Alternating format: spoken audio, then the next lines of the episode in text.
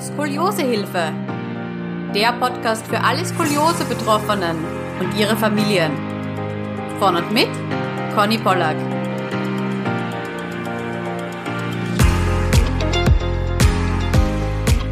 Herzlich willkommen zu einer neuen Podcast-Folge. Heute ist die liebe Dani bei mir zu Gast. Herzlich willkommen. Hallo, liebe Conny. Danke, dass ich dabei sein darf. Ja, ich freue mich sehr, denn ich muss ja gleich vorwegnehmen, du bist die Gründerin vom Skoliose-Netzwerk Österreich und ich freue mich wirklich total, dass du heute dabei bist und uns deine Geschichte erzählst. Genau, also ich werde ein bisschen was, ein bisschen was, meine Geschichte ist ja doch ein bisschen länger, meine Skoliose-Geschichte, was alles so passiert ist, werde ich werde ein bisschen was erzählen. Super. Dann starten wir vielleicht mal ganz kurz, dass du dich vorstellst, woher du kommst, wie alt du bist und ja, wann bei dir dann Skoliose diagnostiziert wurde. Also, mein Name ist Daniela Hohenwarter. Ich komme aus der Steiermark, bin 45 Jahre alt und meine Skoliose ist im Alter von circa sechs Jahren aufgefallen. Also sie ist noch nicht diagnostiziert worden mit sechs Jahren, sondern aufgefallen. Ich hatte als Kleinkind Zöliakie und durch die ganzen regelmäßigen Verlaufskontrollen ist dann ein Arzt auf meine Wirbelsäule auf, also die hat er untersucht und ist da aufmerksam geworden und hat gesagt, hm, das könnte Skoliose sein. Dann sind, natürlich hat der Arzt dann gesagt, na, schauen wir mal, warten wir das Ganze ab schauen wir in einem Jahr, ob sich was verändert hat. Und durch die Kontrollen ist das nur ganz langsam vorangeschritten und dann hat man nicht mehr unternommen. Und im Alter von zehn Jahren wurde plötzlich eine stärkere Krümmung äh, beobachtet und dann ging es eigentlich Schlag auf Schlag mit Physiotherapie, nach Schrott natürlich, und ein Jahr später dann schon die Korsettversorgung. Also das ging dann ganz schnell.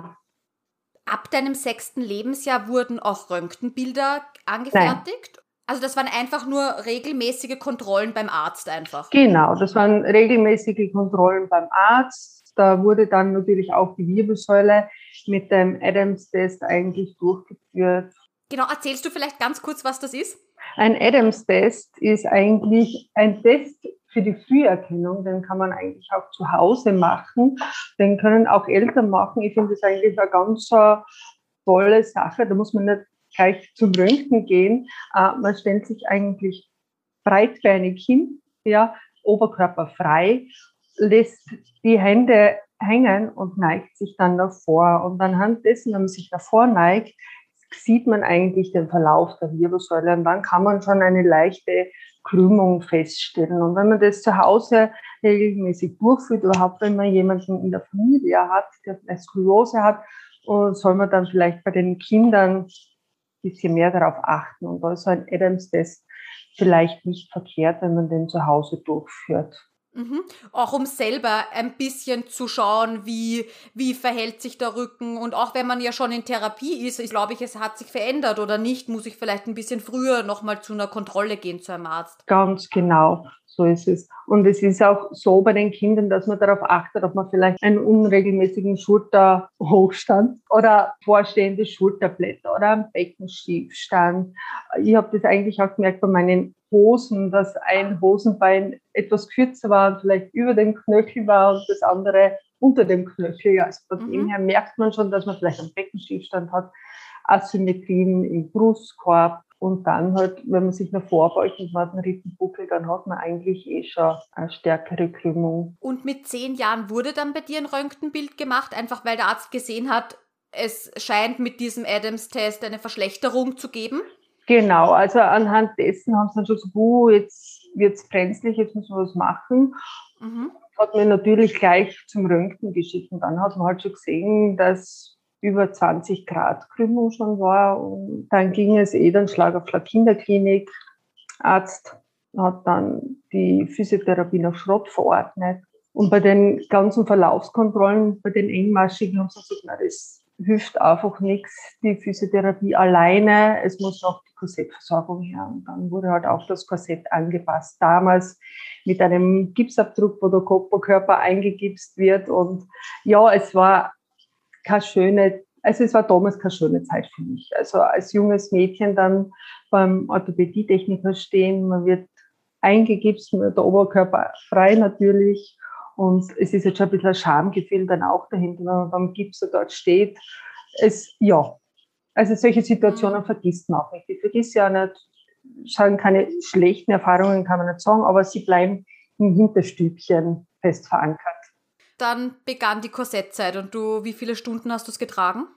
23 Stunden am Tag. Also runternehmen zum Waschen und dass man regelmäßig die Übungen zu Hause macht, dass man Sport macht. Und dann muss man sich darauf tun, auch beim Schlafen. Mhm. Aber witzigerweise an diese Zeit kann ich mich eigentlich nicht so erinnern. Also ich weiß zwar, dass ich das Korsett getragen habe, weite Kleidung darüber, dass es keinem auffällt. Ich habe beim Schlüsselbein auch so einen Eisenbügel drüber gehabt einmal. Genau, mhm. genau. Und das hat man dann schon sehr gemerkt, wenn ich Kleidung angehabt habe, der was einen tiefen Ausschnitt gehabt haben. Also immer hochgeschlossen, weit, dass es mhm. keinem auffällt. Und man hat dann auch Berührungsängste, dass keiner in der Schule irgendwie auf den Rücken klopft, weil dann würde man mir das Kassett merken. Also da bin ich schon immer sehr auf Abstand gegangen und ja. Und hattest du eine Verbesserung im Korsett? Es war schon eine Verbesserung, also es ist nie von einer Operation gesprochen worden. Also das hat meine Mama eigentlich nie gesagt, dass Operation ein Thema war. Also ich war da eigentlich mit den Übungen anfänglich sehr konsequent. Da war meine Mama sehr dahinter, auch dass ich regelmäßig das Korsett getragen habe. Aber in der Pubertät ist das halt dann ein bisschen, der Schlendrian ist ein bisschen eingeschlichen. Das heißt, äh, ich habe dann nicht mehr regelmäßig meine Übungen gemacht. Es war alles andere wichtiger, es waren meine Freunde wichtiger. Das Korsett war einfach uncool. Und ja, ich habe es halt dann immer mehr als Korsett auch weggelassen, die Therapien vernachlässigt und da hat halt auch die Wirbelsäule darunter gelitten. Ich habe es zwar in der Nacht getragen, also das war schon so, dass ich sage, in der Nacht war es konsequent an meinem Körper, aber sonst eigentlich in der Schule oder so habe ich es dann schon oft zu Hause gelassen und nicht mehr so regelmäßig getragen. Und mit 17 Jahren ist es dann weggekommen. Also das ist dann abgeschult worden. Und Wie viel Grad hattest du da circa? Das kann ich gar nicht mehr genau sagen. Es sollen um die 25 Grad gewesen sein. Mhm. Aber dann doch ganz schön äh, im Zaum gehalten, sage ja, ich mal. also das schon. Ja, genau. Also es ist nicht so, dass jetzt, sage ich, es, es ist, glaube ich, nicht so schlimm gewesen, weil es war die Operation nie ein Thema. Ja, aber dadurch, dass ich sportlich überhaupt nicht so aktiv war, meine Übungen gemacht habe, bis das Korsett abgeschult wurde, und dann habe ich nie mehr was gemacht. Also ich bin dann weiter Schule gegangen, man kommt dann ins Berufsleben und da war Physiotherapie überhaupt kein Thema mehr. Auch nicht, dass man zu Hause die Übungen regelmäßig macht. Also mhm. ich kann mich auch nicht erinnern, dass wie, wie ein Arzt zu uns gesagt hat, zu Hause die Übungen weitermachen, ja, die was die Tochter erlernt hat. Also ja, die Ärzte sind natürlich sehr auf die Wachstumsphase fixiert, was ja richtig und wichtig mhm. ist. Da kann man ja das meiste noch korrigieren und noch im Zaum halten.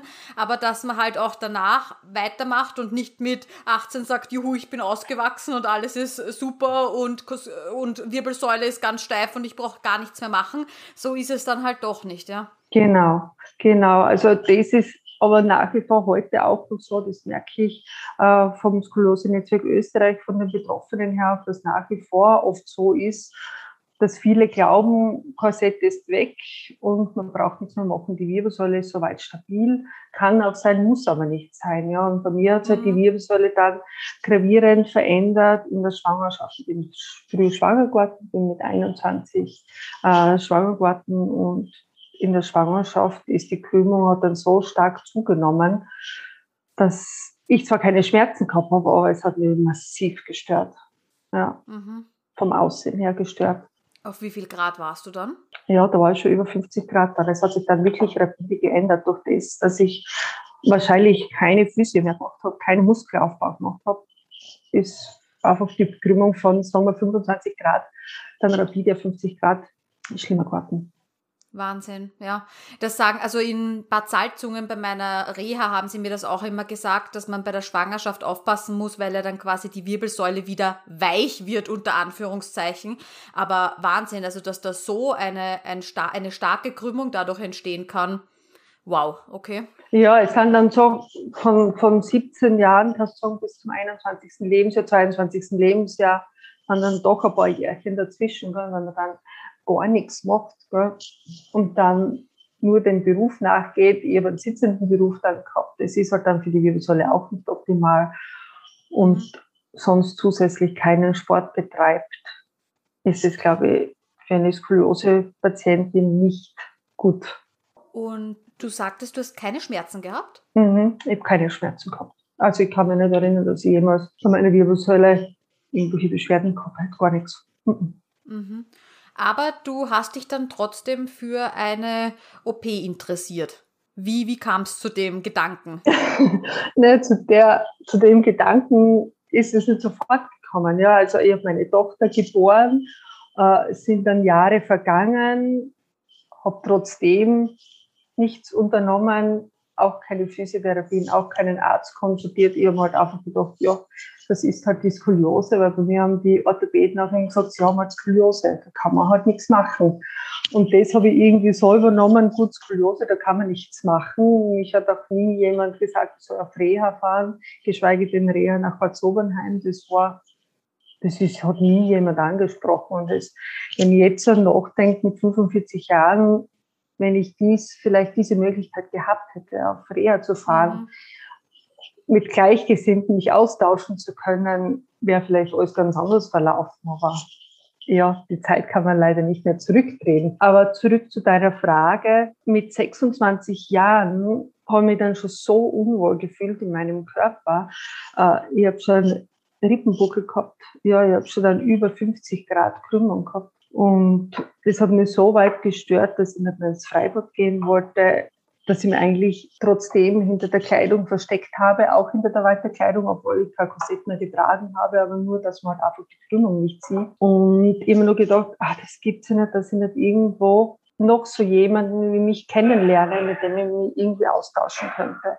Und meine Schwester hat dann durch ihre Arbeitskollegin, der ihre Schwester, äh, einen Kontakt hergestellt, weil die ist in Innsbruck operiert worden. Das ist ein junges Mädchen mit 16 Jahren gewesen, und da haben sie mal einen Kontakt hergestellt, mit der habe ich mich getroffen. Die ist frisch vom Krankenhaus nach Hause gekommen damals und Skoliose operiert. Und der hat mir eigentlich dann so einen Mut gemacht, dass ich mich einfach einmal von einem Arzt, von einem richtig guten Skoliose-Spezialisten untersuchen lassen soll, der, was mir vielleicht Ratschläge gibt oder der, was mir irgendwie weiterhelfen kann, was ich mit meiner Wirbelsäule noch machen kann.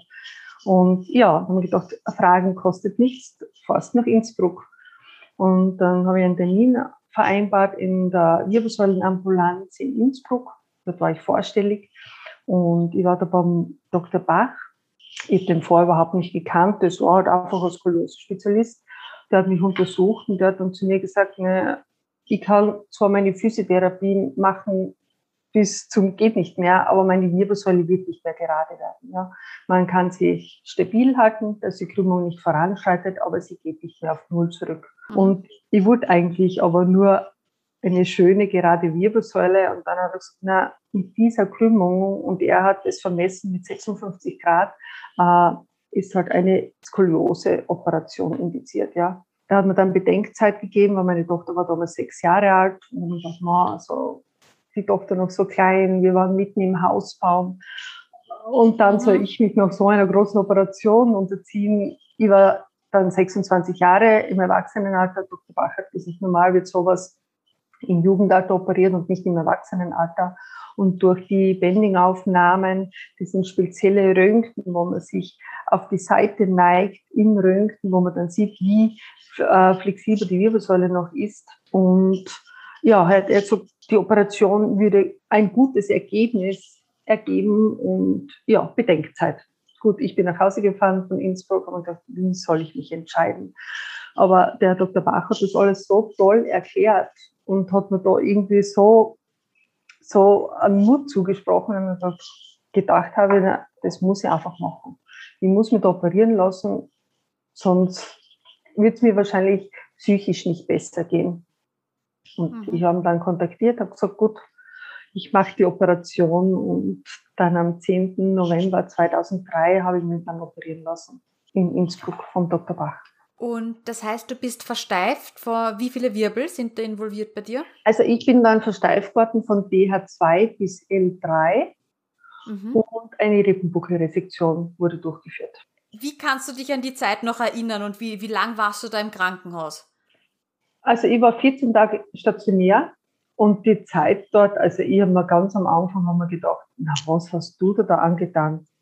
Du lässt da komplett operieren. Ich war komplett wie ein Pflegefall die ersten paar Tage. Also ich bin dann äh, noch im, auf der Intensiv gelegen. Äh, meine Lungenfunktion war nicht so wie erwartet. Ich habe dann auch einen Pleuraerguss gehabt. Das ist einfach durch die Rippenbuckelresektion haben diese offenen Stellen bei den Rippen, die was da abzwickt haben, hat gescheuert. Ähm, wie soll ich sagen, an der Lungenhaut, ne, an dem Rippenfell. Mhm. Ja, und da hat sie Flüssigkeit angesammelt. Und das war meist so ein halber Liter. Und das hat dann die Lunge wieder zusammengedrückt. Und durch das habe ich schwerer atmen können. Und dann hat das wieder müssen punktiert werden. Also das heißt einfach, da ist ein kleiner Schnitt gemacht worden und dann ist es äh, durch ein Schläuche eigentlich, so wie sonst halt eine Infusionsflasche, ist das wieder abgezapft worden, mhm. diese Flüssigkeiten, bis das halt sich von selbst geschlossen hat, dass keine Flüssigkeit mehr nachkommt, hat halt ein bisschen gedauert. Und dann bin ich auf eine Normalstation gekommen und dann ist eigentlich eh rasch bergauf gegangen. Ich habe zwar Hilfe gebraucht beim Aufsitzen, beim Hinlegen, man hat dann eine eigene Technik, wie man aufsitzt und sich wieder hinlegt. Ich habe aber trotzdem noch Hilfe gebraucht beim Waschen, beim Anziehen. Also das habe ich überhaupt nicht alleine machen können. Und das ist, glaube ich, schon ein Unterschied, wenn man als Erwachsener operiert wird, im Gegensatz zu einem Jugendlichen. Meine Meinung. Aber ich habe mir halt einfach gedacht, ich gebe nicht auf. Aufgeben kann man einen Brief und ich muss einfach kämpfen. Ja, und das Kämpfen hat halt wirklich sich gelohnt und ich bin dann nach 14 Tagen entlassen worden. Ich bin zwar ganz steif gegangen, es war ja wirklich, also da geht man ja ganz, ganz, ganz starr und man liegt eigentlich im Bett, ja, man kann sich in, ganz steif im Bett wie ein Brett. Also immer mal gedacht, wie so ein Käfer, der was am Rücken liegt und alleine nicht aufkommt. Also so bin ich mir eigentlich vorgekommen am Anfang, bis das dann irgendwie in den Alltag übergegangen ist. Man lernte dann mit der Versteifung zu leben. Und hattest du dann Hilfe zu Hause zu Beginn? Ja, also ich habe Gott sei Dank meine Eltern gehabt, ich habe meinen Mann gehabt am Anfang, äh, der hat dann auch arbeiten gehen müssen, aber meine Mama war eigentlich immer da, weil ich habe meine Tochter gehabt mit sechs Jahren, die hat zum Schulgehen angefangen. Und ich bin eigentlich nur gelegen am Anfang und habe halt überall Hilfe gebraucht, aber da war eigentlich meine Tochter echt, hat das eigentlich so gut weggesteckt. Und der ist durch das, glaube ich, auch sehr selbstständig geworden. Wow, also ich kann mir vorstellen, gerade das Psychische und dass du ja auch den Drang verspürst, schnell wieder fit zu werden, wegen deiner Family, wegen deiner Tochter. Mhm. Ähm, und dann geht's dann vielleicht, einem geht's ja immer zu äh, langsam. Mhm. Und da dann dran zu bleiben und, und jeden Tag aufs Neue zu versuchen, dass es einem einfach ein, ein Stück weit besser geht und man ein Stück weit weiter spazieren gehen kann oder eine Sache wieder machen kann wie früher. Also für mich war nur das Wichtigste, dass ich rauskomme, ja, dass ich nicht nur, wir haben ein Haus zwar, aber ich bin so gut wie nirgends hinkommen. Ich bin nicht mobil gewesen. Ich habe am Anfang in kein Auto einsteigen können. Ich habe nicht schwimmen können, wie, dann, wie es mir wieder besser gegangen ist. Und ich bin dann ins Schwimmbad gegangen. Und ich dachte, das gibt's ja nicht über Schwimmen verlernt. Ich kann meinen steifen Oberkörper nicht an die Oberfläche bringen. Also ich habe das wieder müssen erlernen und beim Auto einsteigen am Anfang, ich bin in keinen BKW reingekommen, weil mir einfach nicht abbiegen habe können. Mhm. Und das hat dann schon eine Zeit gebraucht. Und ja, bis ich dann wieder mobil war, war eigentlich mein erster Weg in ein Gewandgeschäft und ich habe mich neu eingekleidet. Das hat meiner Psyche so gut getan. Und ich habe mir enge Kleidung gekauft, ich habe mir enge Leiberlen gekauft und ich habe mir da so richtig wohlgefühlt. Und man hat dann gemerkt, allein durch, nur so, eigentlich für mich war das eigentlich eine Kleinigkeit. Du kaufst ein paar Leiberl, Ja, sonst hast du eine weiten Leiberl angehabt und jetzt kannst du endlich Leiberl anziehen, was andere Mädels auch anhaben. Und das war für mich so richtig, ach, so psychisch hat mir das mhm. richtig gut getan. Ja. Und dann ist, geht halt von der Psyche her schon mal besser. Und dann geht es automatisch immer mehr, immer mehr, man schafft immer mehr. Und irgendwann ist es ganz selbstverständlich gewesen. Wie lange hat das dann circa gedauert? Nee, ich bin ja dann so, dass wenn es mir mal besser geht, dass ich dann keine Ruhe geben kann. Äh, und habe halt gedacht, ich kann wieder arbeiten gehen. Habe das dann auch probiert, habe mich gesund schreiben lassen nach, ich glaube, zwei Monaten. Also im Jänner bin ich dann schon wieder arbeiten gegangen. Und das ist aber nicht gegangen. Ich habe einen sitzenden Beruf gehabt, das hat überhaupt nicht funktioniert. Und der Dr. Bach hat dann einfach gesagt, ich muss einfach Ruhe geben, ich muss, das braucht einfach Zeit. Und dann bin ich dann nochmal drei Monate zu Hause gewesen und dann bin ich wieder halbtags ins Berufsleben zurückgekehrt. Mhm. Mhm. Okay, so ein halbes Jahr könnte man zusammenfassen, ja, ja. dass man dem Körper einfach Zeit geben muss, sich auch an die neuen Gegebenheiten da hinten zu gewöhnen. Genau, also das braucht man schon. Und wenn ich jetzt so zurückdenke, ist mir eigentlich blöd, wenn man das nach zwei Monaten sagt, so, und jetzt gehe ich wieder arbeiten und jetzt ist wieder alles so, das ist halt dann einfach nicht. Da braucht man halt wirklich Geduld und man muss auch dem Körper Zeit geben, dass er wieder so weit fit ist und belastbar ist, dass man wieder dem Beruf nachgehen kann. Okay, und wie ging es dann weiter bei dir? Wie ging es dann weiter? Nur dann ging es mir eigentlich ganz gut. Ich habe dann wieder zum Arbeiten angefangen und alles war super. Wir haben nebenbei Haus gebaut. Ich habe so dahin gearbeitet, als wäre nichts eigentlich. Mir ist wirklich gut gegangen. Es ist niemandem aufgefallen, dass sie irgendwas hätte an der Wirbelsäule. Also durch das, dass ich mich so mit dem abgefunden habe, bin ich operiert. Alles gut. Ist mir so gut gegangen. Und 2013, also zehn Jahre postoperativ, ist mir gut gegangen. Und 2013 dann hat es angefangen mit Lendenwirbelsäulenbeschwerden. Mhm. Und dann haben wir gedacht, das gibt's ja nicht. Jetzt ist mir zehn Jahre so gut gegangen.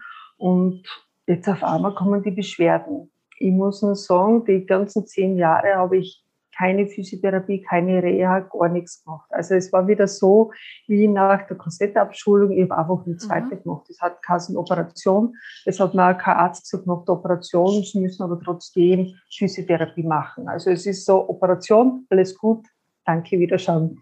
Mhm. Und ja, 2013 die Lendenwirbelsäulenbeschwerden und es ist immer schlimmer und schlimmer geworden. Also ich habe mir dann nicht mehr können die Hosen anziehen, nicht die Socken anziehen, nicht die Schuhe anziehen. Ich habe mich nicht mehr bücken können und bin dann zuerst natürlich, geht man zum Hausarzt, lässt sich eine Überweisung geben vom Orthopäden. Ich komme aus der Steiermark, da gibt es halt nicht so viele Skoliose-Spezialisten und dann bin ich halt in Anführungszeichen in, zu einem normalen Facharzt für Orthopädie gegangen und der hat einfach gesagt, jetzt sind sie operiert, machen wir mal Physiotherapie mit Massagen, Traktionen, Elektrotherapie und alles, was also dazugehört, hat nichts geholfen. Infiltrationen, Infusionen wurden immer verabreicht, keine Verbesserung der Beschwerden. Ja, der Orthopäde hat dann gesagt, boah, er weiß nicht mehr weiter, er weiß nicht mehr weiter, was er mit mir machen soll. Er verweist mich ins Krankenhaus und zwar äh, ins Krankenhaus LKH Stolzalpe. Da gibt es eigene Wirbelsäulenambulanz. Da bin ich dann vorstellig geworden und ich dachte, gut, die kennen sich mit Skoliose aus. Dort werde ich vorstellig. Die haben mich untersucht und haben so gut, wir machen mal eine zehntägige stationäre Schmerztherapie und schauen mal, ob sich was verändert.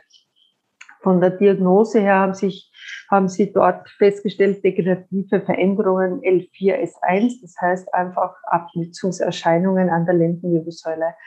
Also bis L3 bin ich versteift, bin L4 bis S1 ist noch frei beweglich. Natürlich geht die ganze Bewegung von dort aus.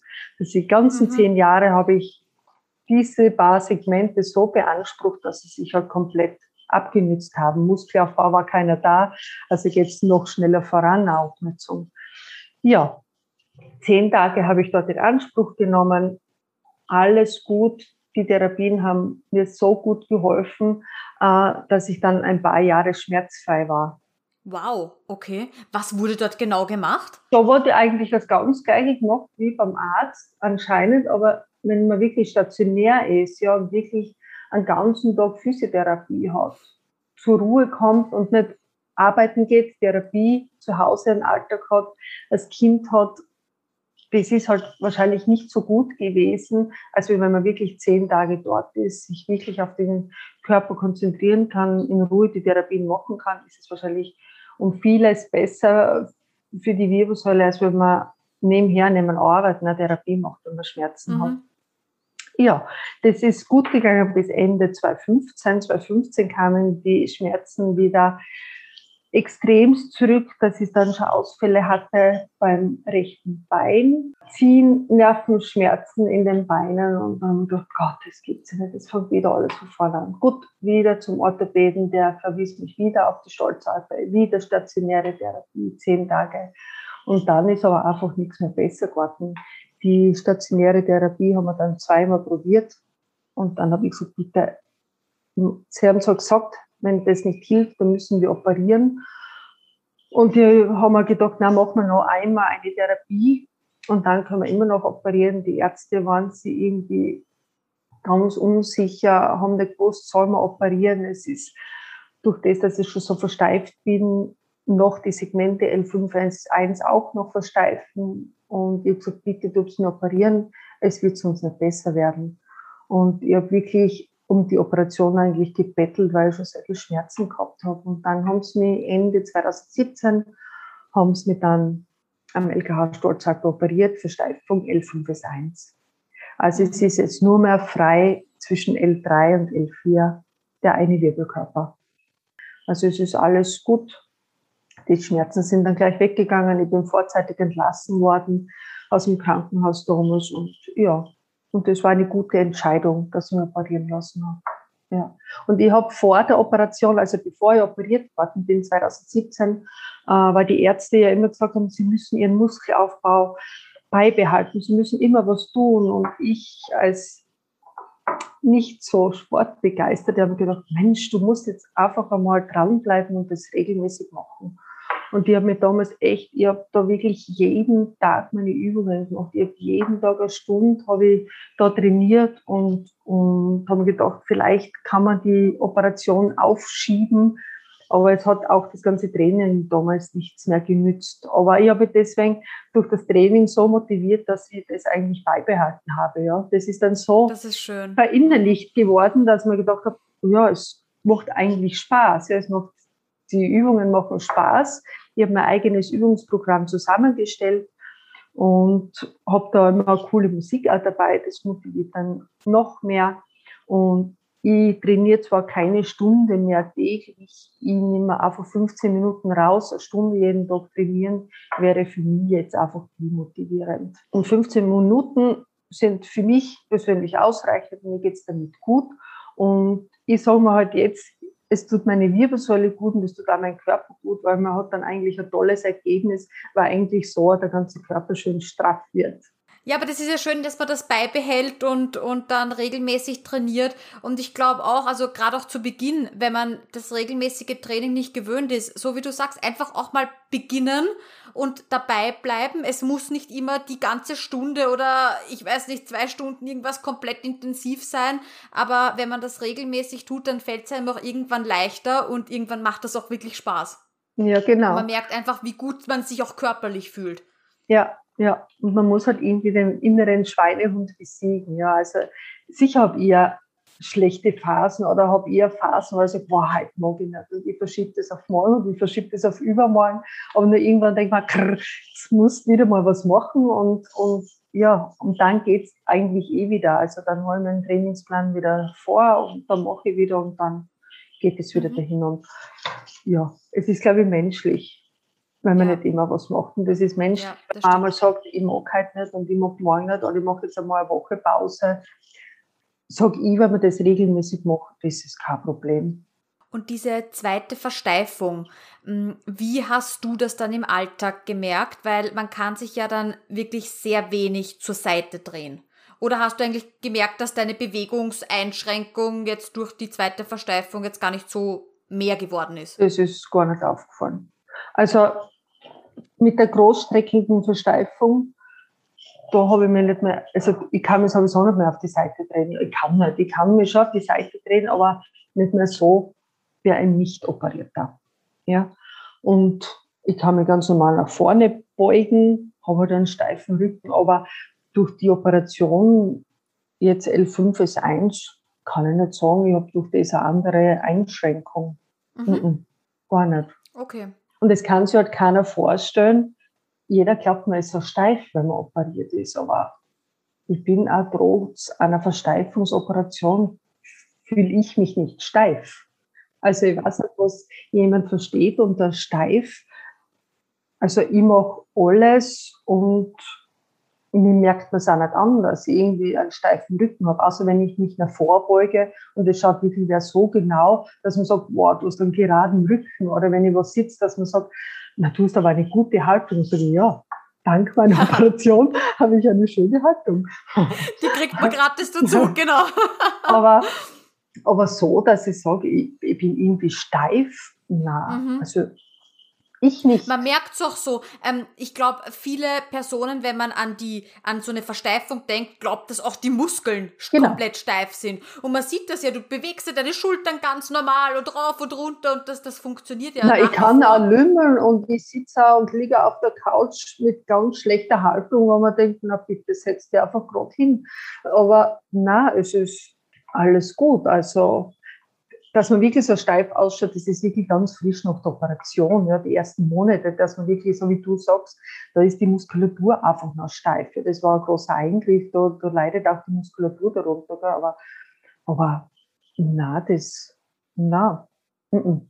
alles gut, alles beweglich, alles fit. Und bei der zweiten OP, wie lange hast du da gebraucht, bis sich die Muskeln wieder dran gewöhnt haben? Das ist, das ist gar nichts, das ist gleich. Also ich bin noch fünf Tage entlassen worden, habe dann natürlich konsequent meine einfachen Übungen, die was ich damals gezeigt bekommen habe, natürlich zu Hause weitergemacht. Und durch das ist, glaube ich, der Heilungsverlauf viel schneller verlaufen und weil ich eigentlich auch voll fit in die Operation gegangen bin. Das, was ich ja damals, 2003, eigentlich keine Muskeln, so gut wie keine, in die Operation gegangen bin, war ich eigentlich da 2017 ja eigentlich voll durchtrainiert. Und da macht es ja nichts, wenn man 14 Tage oder drei Wochen nicht konsequent mehr die Übungen macht, die was man vorher gemacht hat, weil ich habe ja schon vorgebaut.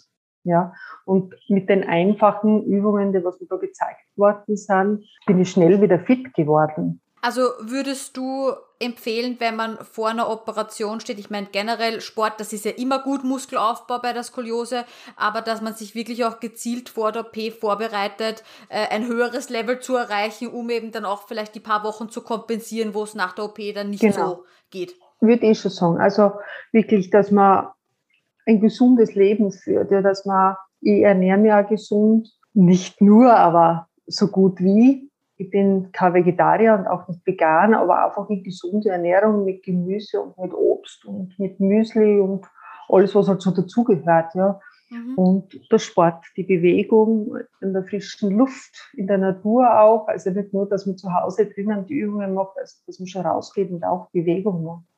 Ja. Und es ist nicht so, dass ich jetzt überhaupt keine Schmerzen habe, weil jetzt sind ja doch wieder ein paar Jahre vergangen, ja, und man wird ja auch älter und es verändert sich ja auch der Körper. Man merkt es ja, dann ist sie keine 20 mehr. Aber habe ich schon auch trotzdem Beschwerden im ISG-Bereich jetzt. Ja, jetzt ist versteift bis S1 und jetzt ist das ISG schon so, dass man das ab und zu schon, dass ich das schon spüre. Also ich bin wetterfühliger geworden seit der Operation. Das war ich mhm. vorher überhaupt nicht. Ich glaube, durch das ganze Metall vielleicht, das was schon in mir drinnen ist, dass ich wetterfühlig Ich weiß nicht, hat mir da keiner sagen können, warum, warum, wieso, mhm. weshalb das jetzt so ist.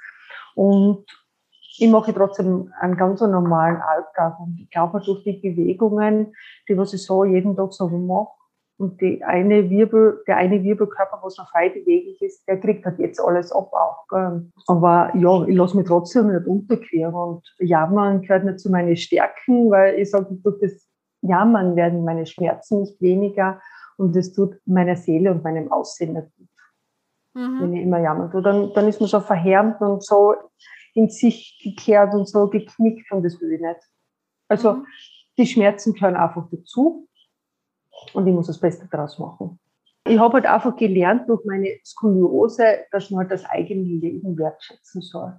Also dass man schon das Leben genießen soll, ein bisschen runter vom Gas, weil ich bin eigentlich immer so ein Duracell-Männchen gewesen und habe halt immer Gas gegeben und das am besten rund um die Uhr. Und mir hat schon der Arzt 2017 ein bisschen die Augen geöffnet, dass er gesagt hat, ich kann nicht mehr mit Vollgas weiter tun, weil das ist für meine Wirbelsäule, für meine restlichen Segmente, meine frei beweglichen, überhaupt nicht mehr gut. Und ja, das mhm. habe ich mir irgendwie zu Herzen genommen. Ja. Na, ist ganz wichtig, dass man auf sich und seinen Körper hört und das auch mal überhaupt lernt.